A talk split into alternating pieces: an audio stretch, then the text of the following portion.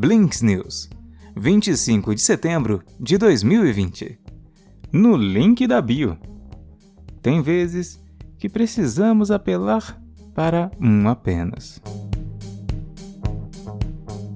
Entre a espada e a censura. Para grandes plataformas de tecnologia, uma das questões que surgiram durante o começo da pandemia foi como o fechamento forçado de escritórios mudaria sua abordagem de moderação de conteúdo.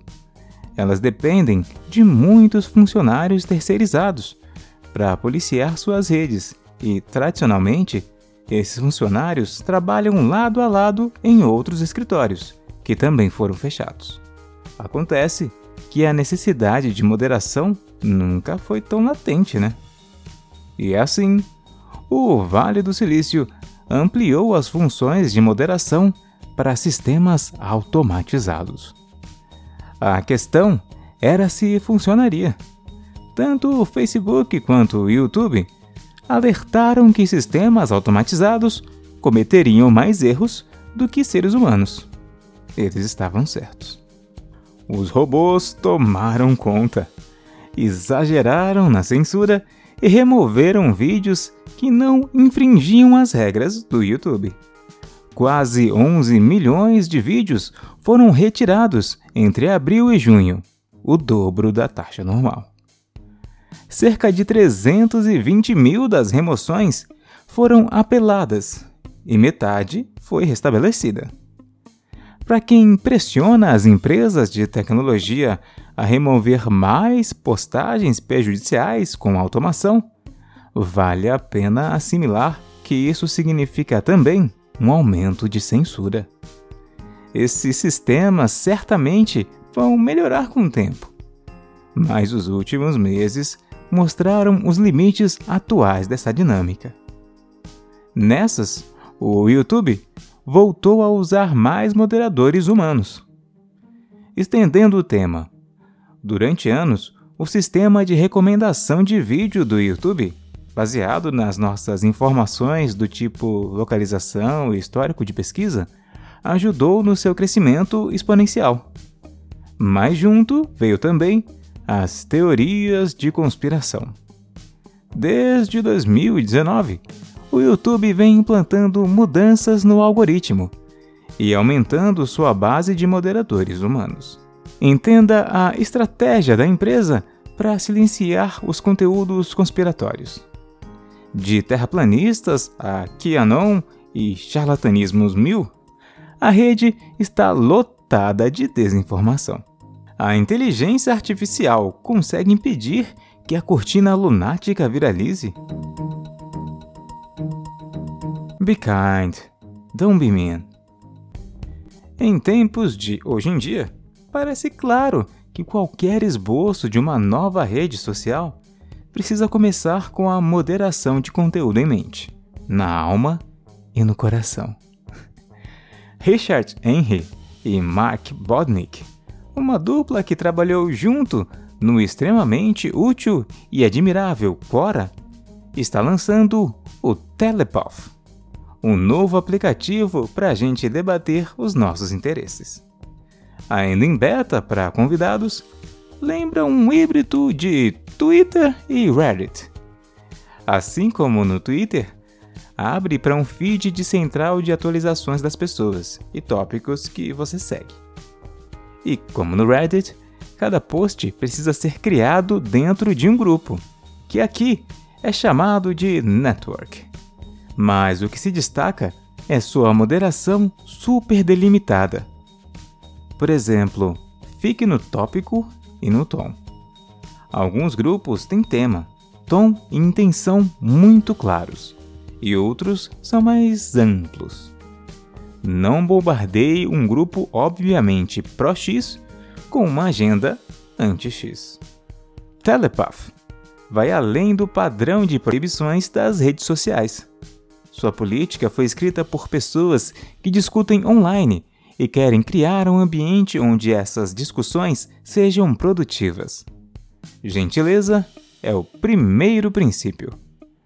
Gostaríamos que fosse um lugar onde as pessoas pudessem mudar de ideia, Mas a única maneira de fazer as pessoas mudarem de ideia é se você tiver um tom gentil e empático.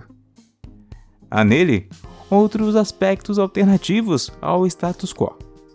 É uma rede somente para pessoas. Bots, empresas e veículos não são permitidos.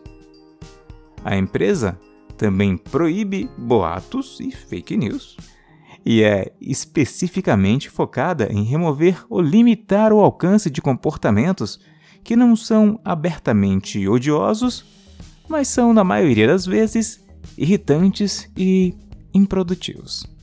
Ou seja, ela está confortável em julgar as intenções dos usuários em seus posts. Se acharem que você está sendo babaca de propósito, vão interferir contra você na plataforma e pronto. Minha casa, minhas regras. O business do link na bio. Se você quiser saber mais sobre um influenciador, uma lojinha e um estabelecimento, tem um lugar que você sabe sempre onde procurar. Aquele link da biografia no Insta e afins. Esses links singulares são poderosos e cobrem a internet por meio de empresas como Card, Linktree e Bio.fm. Vemos o Linktree usado em praticamente todas as redes sociais.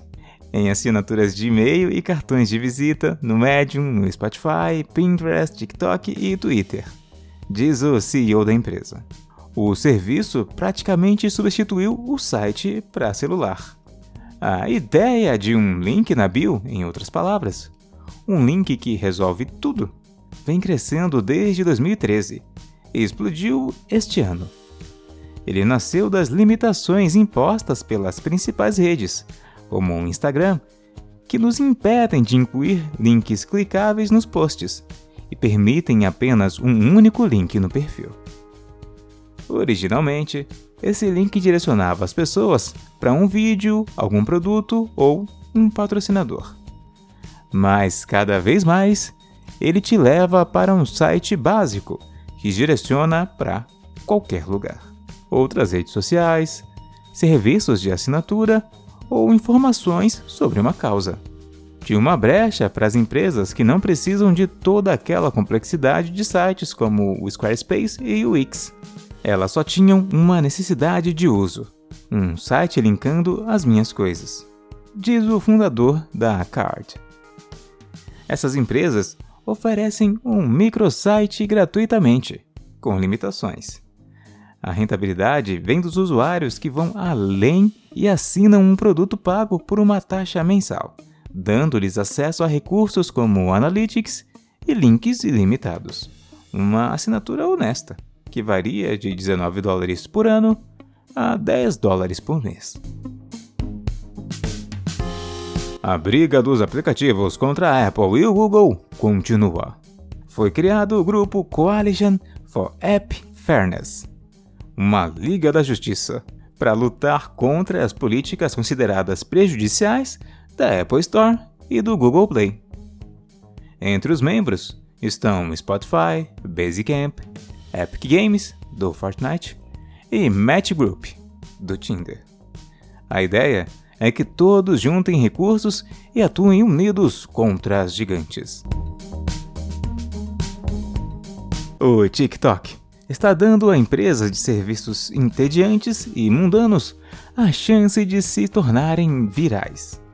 Vídeos de trabalhos supostamente monótonos, como jardinagem, detalhamento de carros e lavagens elétricas geram regularmente milhões de visualizações na plataforma. O Facebook está ameaçando deixar a Europa se os reguladores não recuarem. A medida é uma resposta a uma liminar concedida no mês passado para interromper a transferência de dados sobre clientes europeus para servidores nos Estados Unidos a Amazon está lançando um novo programa ambiental chamado Climate Pledge Friendly, que rotulará produtos que atendem a uma das 19 certificações de sustentabilidade. O objetivo é ajudar os consumidores preocupados com o clima a tomar melhores decisões de compra. The Verge teve acesso a áudios e posts internos de reuniões entre maio e agosto dos altos executivos se defendendo contra os funcionários, os quais pressionam os líderes sobre as políticas contra a desinformação, eleições, direitos civis e Donald Trump. A comunidade que servimos tende a ser ideologicamente mais conservadora do que a nossa base de funcionários, disse Mark. Blinks News